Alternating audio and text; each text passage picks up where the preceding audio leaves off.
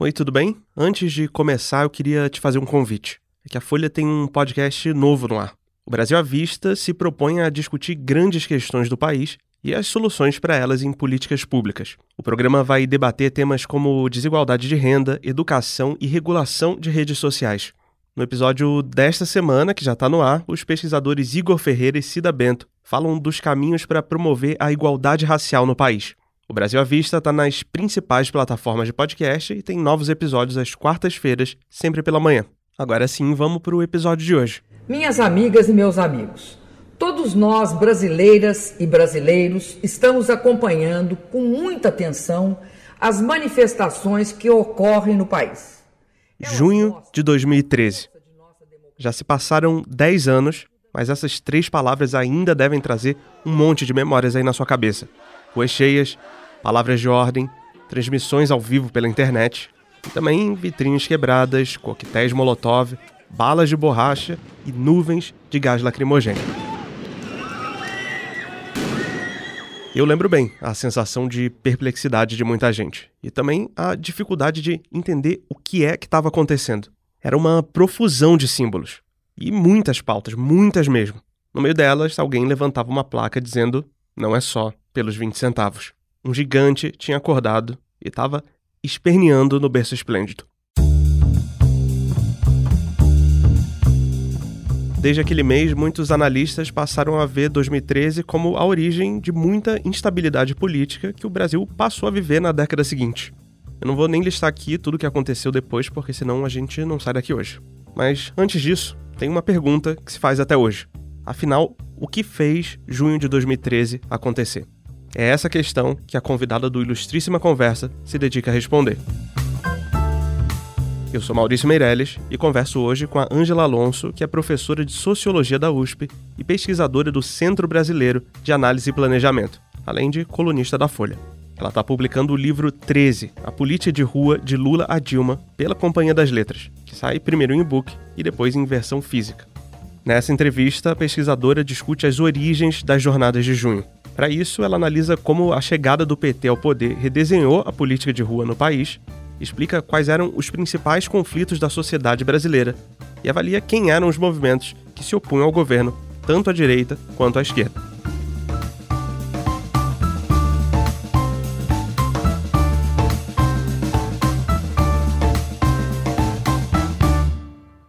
Professor, eu lembro da sensação de perplexidade de muita gente, inclusive minha em junho de 2013, e por isso eu começo com uma pergunta muito direta que valia lá e acho que continua valendo agora, 10 anos depois, que é que diabos foi junho de 2013? Como é que se define esse momento? É, junho de 2013 foi um ciclo de protesto. Não foi um movimento social. Acho que essa, a primeira interpretação foi muito nessa linha de que era uma coisa só. E o, que eu fui levantando ao longo da minha pesquisa foi uma grande variedade, tanto de movimentos que estavam na rua, à direita e à esquerda, com grande variedade interna a esses dois lados, e uma grande variedade de temas, de formas de ação. É, a única coisa que dá para falar ali que havia realmente em comum era o fato de que todos os, aqueles movimentos, todas aquelas demandas tinham por alvo o governo do PT. Então, por isso eu uso a imagem do mosaico. É um monte de pedacinho né, que se junta para formar uma grande figura, que é aquela multidão na rua. Mas não dá para explicar aquilo, eu acho, de outra maneira, senão pela confluência dos diferentes. Como você fala no começo do livro, o principal personagem dessa obra é a rua e a luta política que é realizada nela. O PT é um partido que tem raiz em movimentos da sociedade civil que se reorganizava ali depois do fim da ditadura, como a gente sabe. E como você lembra, esses movimentos comandaram as manifestações de rua desde os anos 80 no Brasil. Como é que fica a situação deles com a esquerda no poder, esse partido que nasce deles no governo? Então, acho que a chegada do PT ao governo é um marco na história da rua brasileira, porque desde 64 toda vez que houve a possibilidade de rua, a rua foi de esquerda, predominantemente de esquerda. E a, a, chegada do PT, que foi um partido que se formou e que tinha orgulho de dizer que tinha vindo dos movimentos sociais, tinha movimentos dentro, significou mudar essa equação da relação entre o Estado e os movimentos sociais, né? o governo e a rua. E mudou em vários sentidos. Mudou, de um lado, porque o PT, como vinha dessa tradição, ele se apresentou como um governo participacionista. Então, ele tentou trazer para dentro e, de fato, levou lideranças de movimentos socialistas, temáticas da rua e mesmo uma certa forma de agir da rua, que era essa, né, de pôr a companheirada para dentro. Mas ao fazer isso, o PT esvaziou a rua de apoiadores e deixou esse espaço aberto para que as oposições fossem ocupando. E aí, ao longo dos governos Lula, vão se formar três tipos diferentes de oposição. Né? Duas que vão surgir mais à esquerda, uma na, que eu chamo de neossocialista, na linha o governo não é de fato um governo de esquerda, que cumpre a agenda redistributiva. Uma outra que é uma esquerda que vai surgindo mais em torno das temáticas de costumes e da, da moralidade, né, que vai dar nesses grupos autonomistas. E vai crescendo é, naturalmente, o que se demorou muito a ver, eu acho, mas que é óbvio, é o fato de que um governo de esquerda suscita uma reação à direita. Então começam a aparecer muitos movimentos, think tanks, organizações na sociedade desde o início do governo Lula, que questionam o governo pelo lado direito e que vão paulatinamente ocupar a rua também. Você pode aprofundar a questão desses três tipos de movimentos contra o governo que passam a ocupar a rua, sobretudo esse campo que você chama de autonomista, que parece ser a grande novidade de 2013, pelo menos para muitos analistas. Né? Eu acho que ao longo do, dos governos Lula foram surgindo três campos de movimentos. Eu digo campos, campos de ativismo, porque não é também, em nenhum desses casos, um movimento coeso. São vários pequenos movimentos, alguns de média estatura, mas a maioria são movimentos realmente pequenos. Só que eles têm assim em comum basicamente duas coisas, assim, uma maneira de se comportar na rua, né, um estilo de ativismo e uma grande agenda. Dentro dessa grande agenda tem outras mais miudinhas. Então tem esse campo que eu chamo de neossocialista, que é inspirado no zapatismo, né, na, nessa é, repaginação do socialismo na segunda metade do século XX e que inspirou muitos movimentos aqui que tinham ainda agenda redistributiva, tinham uma conexão, é, digamos, com a velha agenda do PT, mas já não se sentiam mais representados por aquela maneira de fazer política. Então, vários movimentos vão surgir nessa direção, um deles é o MTST.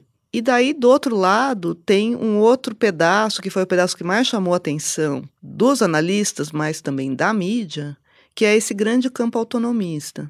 Esse é uma miríade de pequenos movimentos, muito pequenos mesmo, como é o caso do próprio MPL, ao qual se deu mais atenção, mas a maioria dos movimentos nesse campo são movimentos em torno de costumes, de moralidade. Então, a Marcha da Maconha, uh, o Movimento Mundial de Mulheres, são várias eh, manifestações, depois a Marcha das Vadias, que disputam costumes, disputam formas de viver na sociedade. E, embora eles tenham um pedaço de agenda redistributiva, o foco deles está muito mais nos costumes. O que fez com que a atenção se voltasse muito para eles tem a ver com o estilo de ativismo que vem desde Seattle, to tomando a cena mundial, que é o uso da tática black bloc, da ação direta, violenta, né, de destruição de objetos e símbolos do, do Estado e do capitalismo.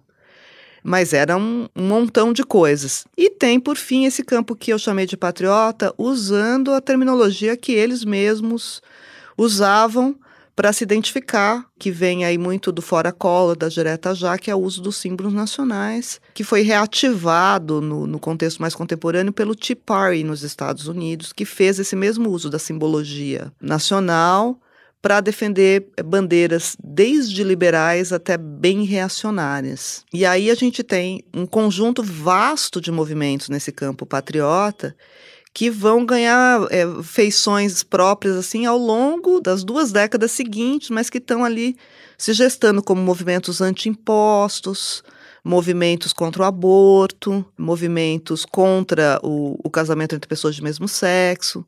Tem uma grande agenda aí econômica, mas também e sobretudo uma agenda moral. Tem um pedaço do livro em que você fala sobre o papel do discurso empreendedor dentro desse movimento de direita. É interessante ler isso porque a gente sabe o quanto esse discurso floresceu de lá para cá. Hoje a gente tem uma multidão de influências de finanças com esse discurso, movimentos, think tanks, etc. Qual que é o papel desse discurso na formação desse movimento de direita naquele momento? Então, acho que naquele momento apareceu uma grande desconfiança em relação ao Estado e que não é só a direita, é um fenômeno internacional que começa a valorizar a sociedade civil. Esse termo, inclusive, né, esse conceito, sociedade civil, se firma no debate acadêmico nos anos 90 e ele passa a, a funcionar no debate público como uma espécie de panaceia para todos os males. Então, onde o Estado fracassa, a sociedade civil pode ser bem sucedida, porque ela é mais eficiente, é mais ágil e ela é também mais legítima. E isso é um discurso que vai para a esquerda nessa direção e vai para a direita também, com essa ideia de que o mercado deixado à própria sorte é muito mais eficaz do que o Estado para gerir a economia. Eu acho que é interessante como, embora diversos em tanto, esses três campos de ativismo do, dos quais eu estava falando se encontram nessa desconfiança em relação ao Estado e na ideia de que cabe aos cidadãos gerirem a vida social e a vida econômica sem que o governo invada, por um lado, as suas vidas, os seus valores, seus comportamentos, e de outro, a economia.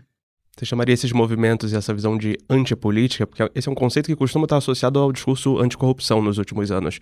Mas você mostra que esse ceticismo em relação ao Estado também estava dentro do campo da esquerda. Dá para chamar desse jeito? Não, então eu acho que te chamar de antipolítica é uma certa incompreensão.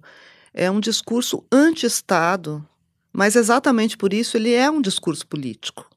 O que eles estão dizendo é que deve haver um modelo de Estado que é pequeno, um Estado que não é intervencionista, um Estado que delega, para um lado, à sociedade civil, para o outro, ao Estado, a gestão da vida social, o controle da vida social. Então, apareceu como antipolítico, antipartidário, mas se você é, for olhar com lupa o que estava acontecendo do ponto de vista das manifestações, estava cheio de pequeno partido de esquerda durante todo o período Lula, todo o período Dilma, e cheio de partidos à direita.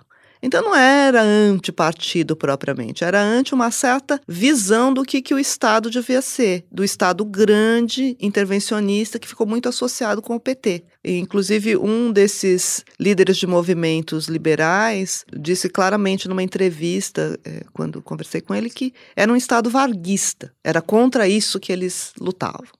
Queria avançar um pouco no tempo e entender por que, que junho de 2013 eclodiu justamente no governo Dilma Rousseff e naquele momento, diante desses movimentos que estavam fermentando ali, mas muitos deles antagônicos, como você está falando. Ao longo do, do, governo Lula, foram se formando não só esses movimentos, mas também três grandes zonas de conflito em torno de assuntos que o governo ou tentou avançar ou avançou com políticas efetivas. Um que é sempre muito lembrado que é o da redistribuição, como o PT tentou mexer na estrutura social brasileira. Outros dois que são muito importantes, me parece, e para os quais se atentou menos, dizem respeito, de um lado, à violência, que é uma, uma questão que, pelo lado da segurança pública, o PT sempre lidou mal, mas outro foi a tentativa malograda do Lula como antes do Fernando Henrique, de criar uma Comissão Nacional da Verdade e de mexer lá no vespeiro da ditadura. Essas duas agendas, né, a agenda redistributiva e essa agenda da violência, suscitaram reação, tanto a favor quanto contra o governo. Então, movimentos por direitos humanos, é, um discurso já de defesa do regime militar começam a aparecer aí, e movimentos por mais redistribuição, por mais políticas públicas, e movimentos por menos políticas públicas também, né, por menos Estado etc. Mas tem uma terceira zona de conflito que é em torno da moralidade e que tem aí duas frentes. Uma que estoura com o mensalão, que é no meio do primeiro governo Lula ainda, e que põe a temática da corrupção na agenda. E o outro é o da moralidade privada, com as tentativas do governo de pautar o aborto e de fazer políticas mais protetivas para a comunidade que se chamava então LGBT ainda. Essa tentativa de mexida na moralidade também suscita esses movimentos dos quais eu estava falando um pouco antes. Movimentos anti-aborto, movimento pró-aborto e etc. Então, tudo isso está se formando quando a Dilma assume. Né? A Dilma recebe uma herança assim toda envenenada e com a qual é, ela vai ter que lidar, e poderia ter lidado de muitas maneiras, é verdade, mas várias das políticas do início do governo Dilma aprofundam esses conflitos em vez de, de resolvê-los. A chegada da, da, Dilma ao poder, ela é simbólica em muitos sentidos. Uma porque é uma mulher, é a primeira e a até agora a única mulher a chegar nessa posição, mas também porque ela é uma ex-guerrilheira. Ela vem do movimento de resistência à ditadura que pegou em armas. E isso dá para a sociedade brasileira uma dimensão de que a questão da ditadura, de certa maneira, não acabou. E a, a presidente inclui essa questão com força na agenda ao incluir a Comissão da Verdade, no seu discurso de posse e ao batalhar para que ela de fato se instaure. E a questão abre um debate público enorme, ao longo do qual o regime militar é reavaliado. Ele é reavaliado negativamente por uma série de movimentos, mesmo na imprensa e etc., mas ele também é reavaliado positivamente por aqueles que começam uma retórica que agora é bastante popular, que é dessa é, dos defensores da nação contra a ameaça comunista, é, daqueles que defenderam o Brasil de virar uma Venezuela ou uma Cuba. Aí, essa dimensão, essa zona de conflito em torno da violência, que ainda era meio pequena no governo Lula, ganha é, dimensão. E tem nos outros casos, no caso das temáticas da zona de conflito da redistribuição, tem várias medidas que a Dilma vai tomando que vão gerando desagrados em direções diferentes. Tem uma polêmica em torno de Belo Monte, do, do Código Florestal, eh, das terras indígenas, que vão criando um conflito fundiário no interior do país entre ruralistas e movimentos indígenas. Esse é um conflito muito forte pré-2013, né, que vem vindo, vem se agravando.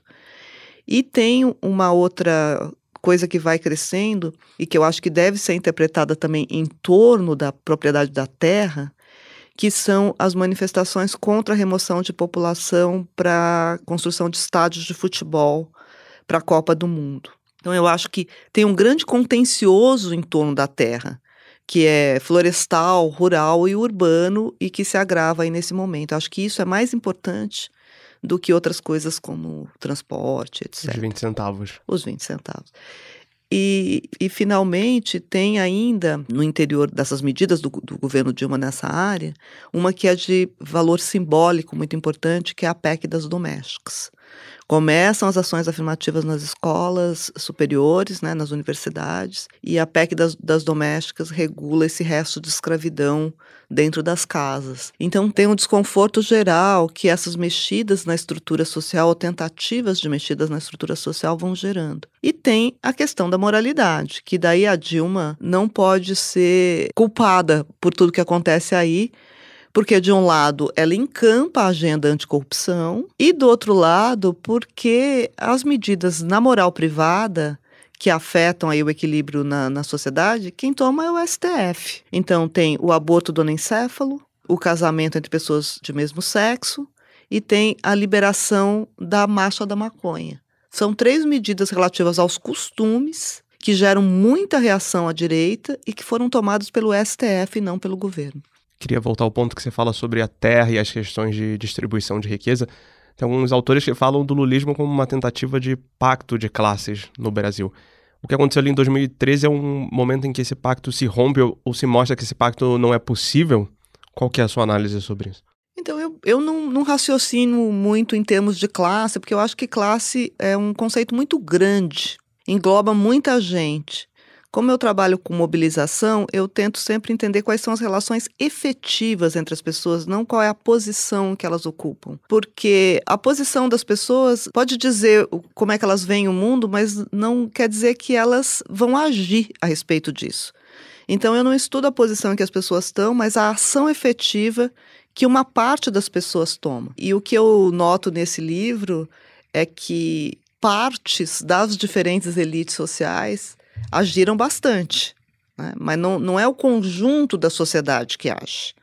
É um pedaço da elite social que vai se incomodando por diferentes razões com o governo petista e insisto nisso, a direita e a esquerda, né? porque essas agendas eh, morais, tanto tradicionalistas quanto eh, modernas, elas vêm de setores da, da elite social.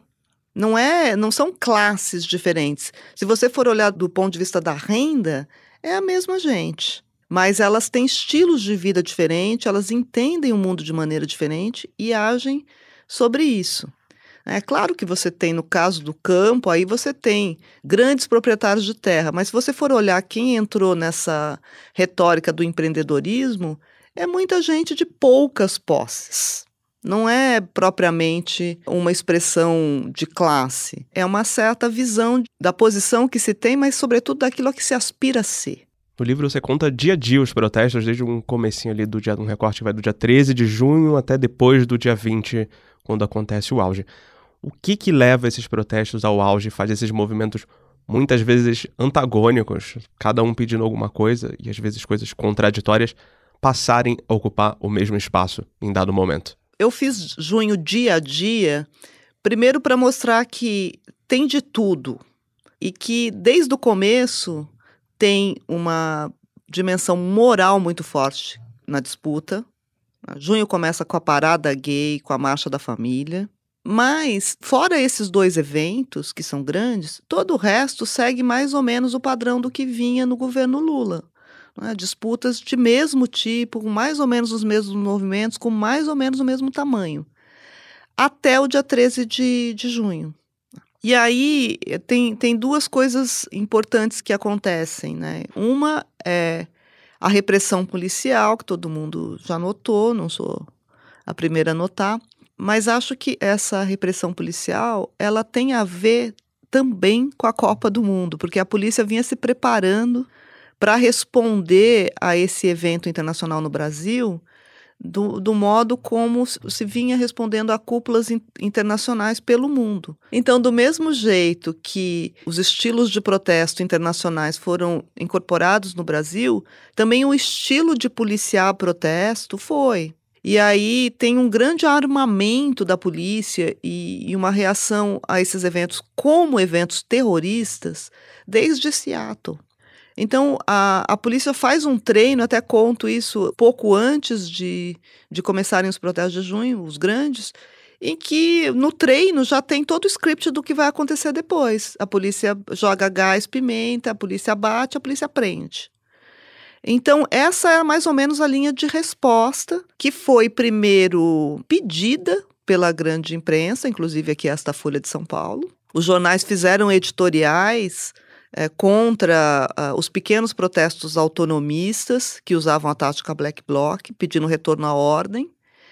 E depois, quando veio a grande repressão no dia 13, que é uma repressão aqui em São Paulo, mas também no Rio, tem uma mudança de perspectiva na, na opinião pública de modo geral. Então tem assim um, um, uma espécie de virada geral da condenação ao protesto, à sua legitimação.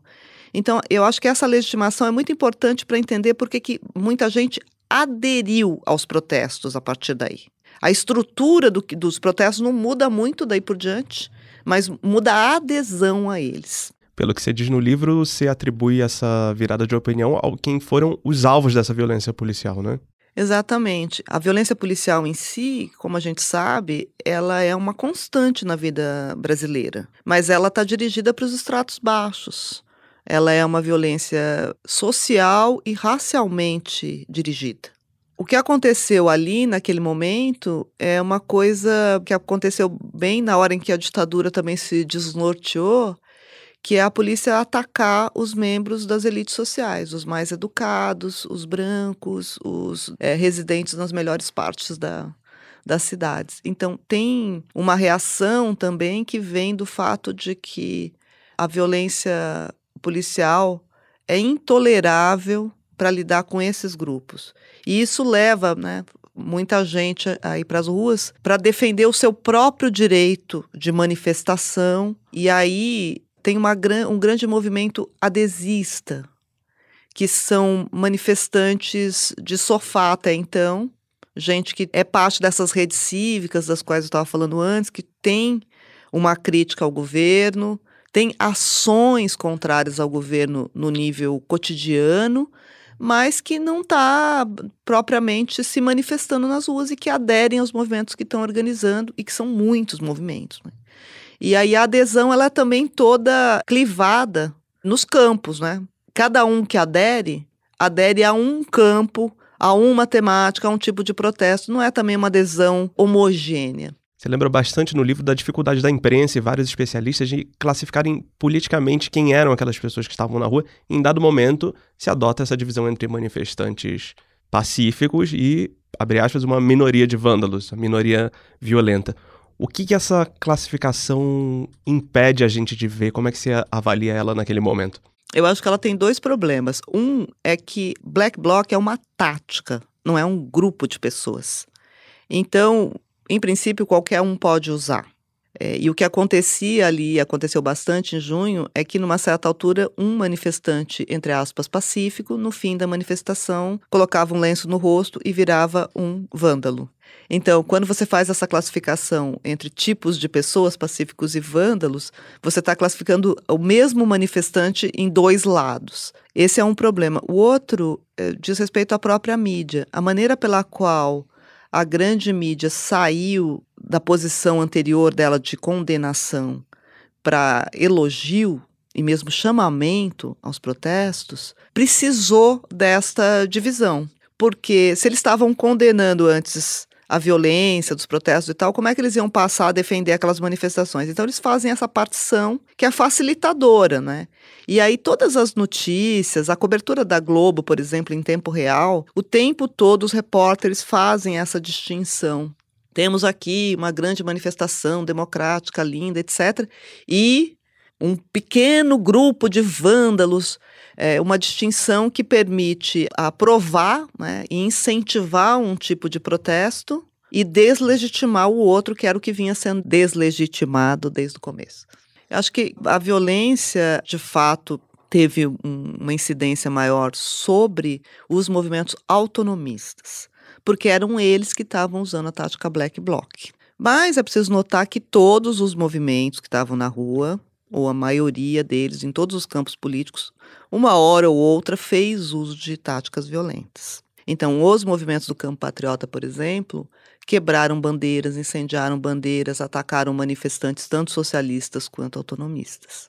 Mas a relação deles com a polícia era uma relação de colaboração porque eles tinham ali valores é, semelhantes. Né? Então, tem, é, em vários momentos, manifestantes desse campo tiram fotos com a polícia, tiram fotos em cima de tanques, fazem é, agradecimentos à polícia, etc., ao passo que o outro lado tem uma relação o tempo todo tensa com isso. Mas a condenação à, à repressão policial teve a ver também com a própria imprensa porque vários jornalistas foram atingidos, porque estavam cobrindo o protesto simplesmente, e existia já uma presença de jornalistas internacionais e uma atenção da mídia internacional para o que estava acontecendo no Brasil, porque ia começar a Copa das Confederações. Então tinha muito correspondente é, por aqui e isso chamou a atenção logo, porque também estava em curso a tal da Primavera Árabe na Turquia então, começou a se fazer uma associação entre esses dois fenômenos. Então, a, a mídia ajudou muito a reverberar o que estava acontecendo, porque ela foi parte do fenômeno. E um outro evento jornalístico para o qual eu chamo atenção, que eu acho que teve impacto, foi o Roda Viva.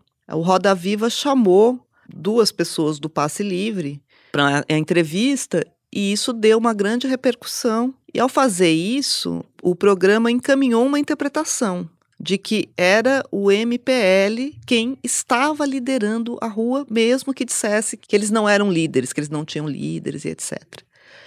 A, a Globo mudou a cobertura para ser uma cobertura muito positiva do, do protesto, mas passou também a encampar essa ideia de que o MPL era a grande figura da rua. Né? Então, se você for olhar na época, eles são capa de, de jornal, de revista, estão em todos os programas. E eles eram um movimento que tinha um número assim bastante modesto de pessoas entre 20 e 40. Eles não eram um movimento com grande capacidade organizacional. E eles mesmos foram surpreendidos né, pelo, pelo tamanho da atenção que eles suscitaram. Ainda sobre esse assunto, uma tese que ficou popular é que a rua teria sido sequestrada pela direita. Claro, quem diz isso são as pessoas de esquerda. Isso teria resultado nos anos seguintes, nos outros ciclos de protesto, pelo impeachment 2015 e 2016. Em última instância, 2013 seria para algumas pessoas a causa da ascensão da extrema-direita. Essa tese para de pé, o que, que levou ao crescimento desse campo que você está chamando de patriota? A tese do sequestro é uma tese reconfortante, porque ela permite pensar que havia um grande movimento de renovação do país, um movimento progressista, que vinha vindo na direção de um país mais tolerante, um país mais é, inclusivo, um país mais à esquerda, e que esse projeto sofreu um, um rebote no caminho.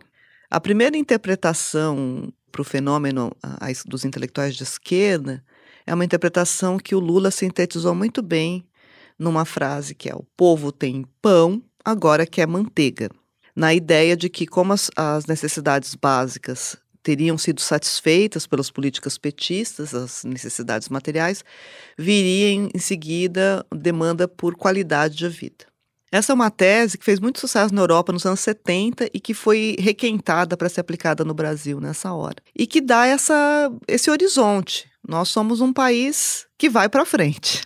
No entanto, se você olha desde o começo do, do governo Lula, como eu já frisei antes, vários movimentos estão reagindo às políticas petistas e mesmo às medidas do STF e outras à direita.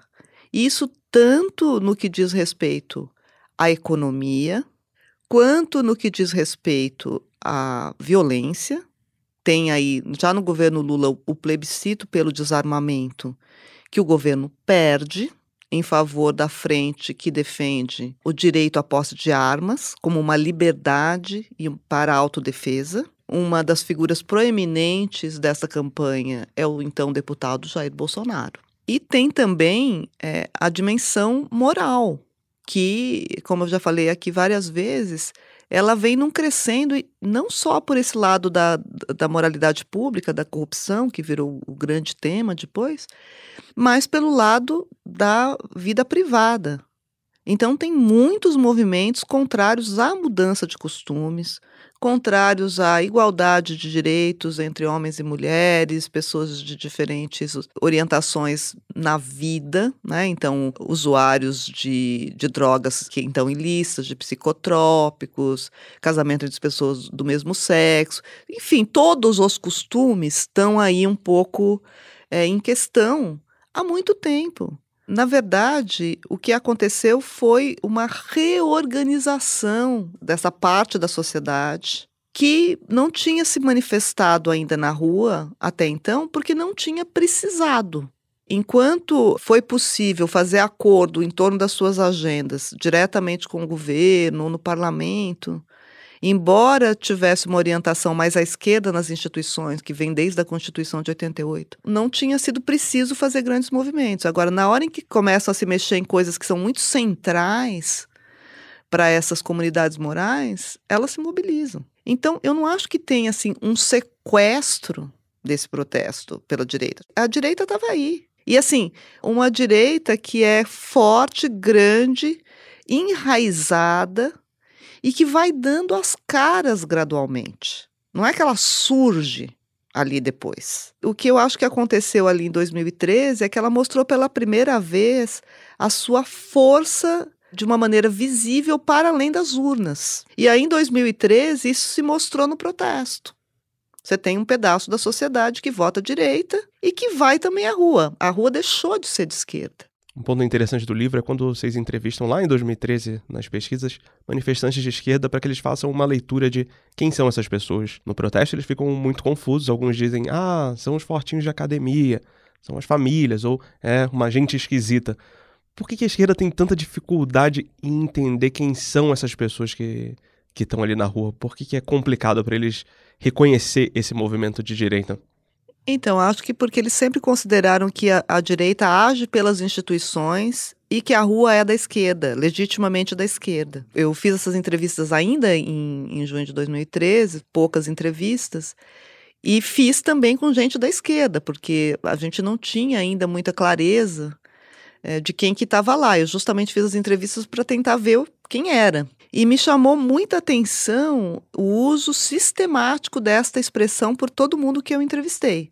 A gente esquisita. Então eu colocava um papel em branco com uma linha no meio e, e pedia para eles assim: desse lado aqui você diz quem é que estava que é meio perto de você, os grupos organizados. E desse outro lado aqui você me diz quem são os outros aí que estão mais distantes de vocês.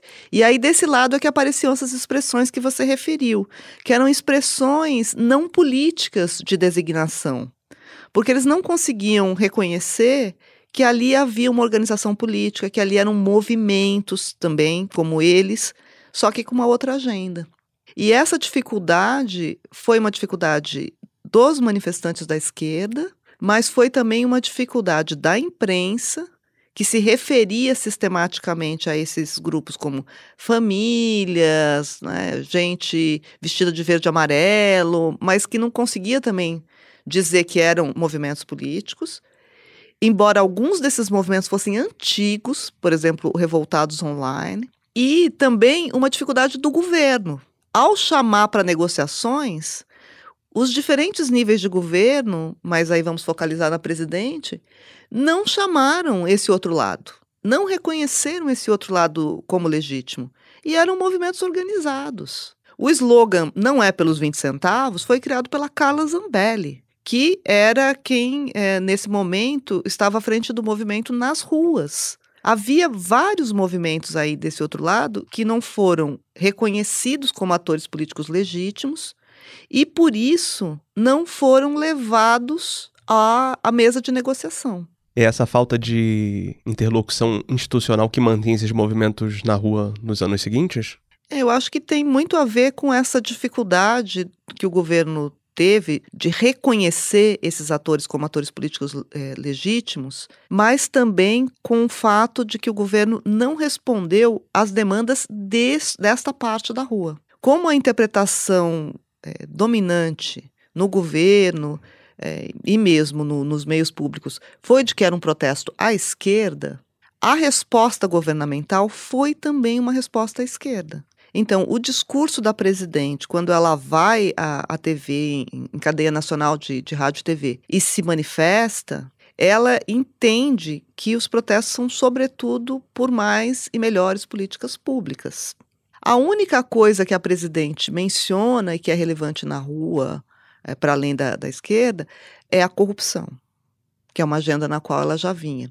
Mas o termo corrupção foi um termo muito importante em 2013 e depois, porque ele permite tratar a dimensão pública e a privada, corrupção de costumes e corrupção dos políticos, corrupção do Estado. Então, ela olhou para um lado, que foi essa corrupção é, do Estado, mas ela não atentou para o outro, que era essa corrupção moral, da moralidade privada. Não tem uma resposta para isso. E esses movimentos, se eles tivessem sido aí fazendo, né, umas coisas que não devia fazer, mas se eles tivessem sido ouvidos em 2013 como atores legítimos, representantes legítimos da rua, teria havido uma possibilidade de fazer com que os movimentos de feição mais liberal e mesmo os conservadores mais de é, conformação democrática tivessem entrado no jogo político institucional de maneira mais efetiva em vez de ficarem misturados aos movimentos autoritários que eram minoritários. Então, é, ali eu acho que há uma chance perdida de isolar a parte autoritária da rua. Um ponto do livro é que você trata Marcha para Jesus e outras manifestações evangélicas como manifestações políticas e não só eventos religiosos. A gente sabe a importância que os evangélicos ganharam de lá para cá na política brasileira. Por que, que é importante olhar para esses eventos como manifestações políticas em si, não só eventos de encontro, como se fossem coisas triviais. Tem uma maneira de lidar com movimentos sociais que é essa maneira simpática à esquerda. Movimento social é uma manifestação de esquerda.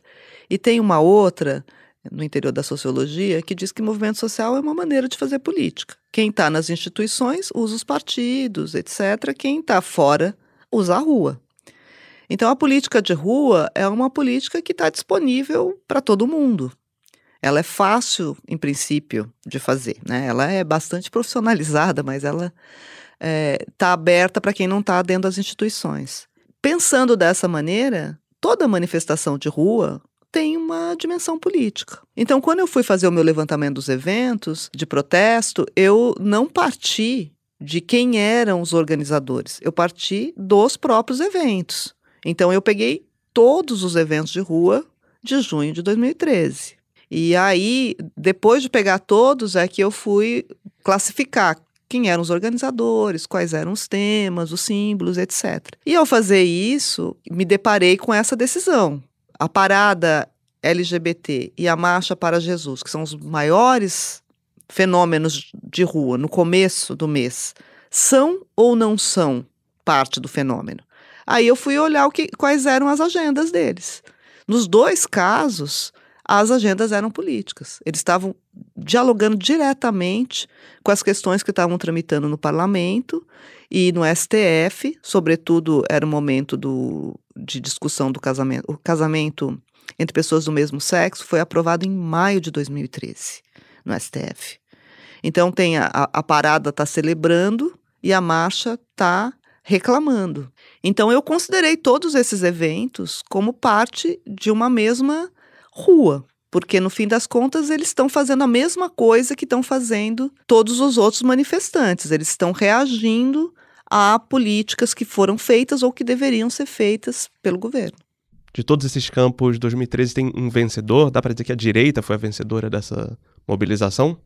Eu acho que é sempre difícil de falar assim, né, em vencedor e perdedor, quando você está falando de tanta gente porque são muitos movimentos, então acho que aí a equação é um pouco caso a caso. Mas sem dúvida tem um momento que é o momento de explosão mesmo da rua em termos numéricos, em que a esquerda se sente hostilizada é, na rua e alguns movimentos decidem se reunir aí tanto do campo autonomista quanto do socialista incluindo sindicatos, pequenos partidos e etc., para tentar traçar uma estratégia comum contra a tal da gente esquisita, que aí eles começam a nomear. Aí eles começam a falar, ah, são fascistas, etc. Então aí começam a dar esse peso de direita autoritária para tudo que está acontecendo à direita deles. Mas, sem dúvida, tem aí nessa hora uma percepção dos campos à esquerda de que eles perderam o controle. Mas a, a percepção de que perderam o controle tem a ver com a interpretação equivocada do início de que eles tinham o controle. É outra vez a tal da tese do, do sequestro eles eram um pedaço da rua e a, e a rua tinha muitas coisas. E esse pedaço que era maior na rua em 2013 foi o pedaço que voltou em 2015, porque não teve é, interlocução, não teve as suas pautas discutidas da maneira como eles gostariam, e porque o governo continuou andando na direção que eles criticavam. As respostas do governo foram respostas à esquerda. Então, logo depois, por exemplo, quando tenho mais médicos, que é uma resposta ao que o governo achava que era uma demanda unânime da rua, saúde de qualidade, os médicos cubanos que vêm são recebidos em corredor polonês, racista que nem desse episódio horrível do Vini que a gente viu agora. É, é, o é a mesma linguagem e que é, mais uma vez, expressão de movimentos que estão à direita, que não querem esse tipo de solução. Então, essa gente que não tem as suas demandas atendidas volta às ruas e aí realmente mostra o seu tamanho, porque em, em 2015 eles vão sozinhos, a esquerda não vai à rua. E aí o campo patriota mostra que ele é grande, pujante e muito diversificado internamente. E a partir daí tem uma grande diversificação e diferenciação desses movimentos. Então, essa minha categoria, campo patriota, vale um pouco até ali, até o impeachment né? Porque tem esse ciclo de 2015 e depois essa direita tá tão assim visível nas ruas que os dois outros campos de esquerda que já começam a negociar já no fim de 2013 voltam juntos para fazer a campanha contra o impeachment. Mas eles chegam tarde, porque eles demoram a defender a Dilma, porque afinal de contas eles eram críticos do governo também. E eles chegam em menor número. A gente tem no ciclo do impeachment protestos dos dois lados, tensão entre os dois lados, inclusive, mas sistematicamente o lado direito é maior do que o lado esquerdo da rua. Então tem uma continuidade, de fato, assim, nessa ocupação né, da, da rua, uma rua que até agora eles não abandonaram, porque agora com o governo de esquerda é, eles têm ainda mais motivos para voltar para ela. Era isso que eu ia perguntar. A gente viveu quatro anos de governo Bolsonaro, que foi um líder político com muita capacidade de mobilizar a rua. Ao longo desses anos, a gente teve manifestações de esquerda, mas as mais vultuosas foram as convocadas pelo presidente. Agora a gente tem esse partido de esquerda nascido nos movimentos sociais de volta ao poder. Como é que deve ficar a política na rua agora? O PT saiu da rua, mas faz tempo que ele saiu da rua. O que uh, o governo Dilma mostrou é que o governo perdeu muito da sua capacidade como governo, mas inclusive como partido, de fazer essa conexão fina com os movimentos sociais. Porque ficou prisioneiro do próprio campo de movimentos do qual ele nasceu, esse campo socialista. Então, agora, mais recentemente, as tentativas de alinhamento e de incorporação de quadros visa mais essa esse lado neossocialista. Então a gente vê figuras como o Bolos, como o Freixo, que vão sendo aproximadas do partido. Mas esse lado mais autonomista da rua está aparecendo em algumas agendas, mas não foi incorporado como quadros. Eu acho que o diálogo para esse lado será sempre um diálogo um pouco mais difícil embora a gente deva considerar o papel crucial que a Janja vem tendo em introduzir essa agenda comportamental e essa agenda da esquerda de costumes e da uma esquerda étnica neste governo. É, acho que tem aí, embora a primeira-dama não, não tenha um papel oficial de fazer isso, acho que é evidente que ela vem fazendo. Então, tem uma tentativa do governo de responder a esses lados da rua. Mas ao fazer isso, provoca mais ainda o outro lado. Então, essa parte que se manteve mobilizada durante os anos Bolsonaro, o governo Bolsonaro foi um governo mobilizador. A pandemia também dificultou um pouco entender qual seria o tamanho da esquerda de rua durante o governo Bolsonaro. Mas é, o que dá para ver agora, já no, nesse começo de governo, é que a gente vai ter manifestações de lado a lado. Né? Acho que pode ser muito parecido com o que foi nos anos Dilma, em que a gente tem uma, uma rua dividida em dois lados, mais do que foi nos anos Lula, inici inicialmente, quando a gente tinha três campos. Mas ainda é, é um pouco cedo para saber, né? E, e eu não gosto de arriscar muito palpite para frente. Esse foi o Ilustríssima Conversa. Eu sou Maurício Meirelles e a edição de som foi feita pelo Rafael Conkle. Antes de ir embora, eu deixo aqui também o convite para você avaliar o programa no Spotify, no Apple Podcasts ou no seu tocador favorito. E também indicar esse ou algum outro episódio para alguém que ainda não conhece o Ilustríssima Conversa. Até o próximo episódio.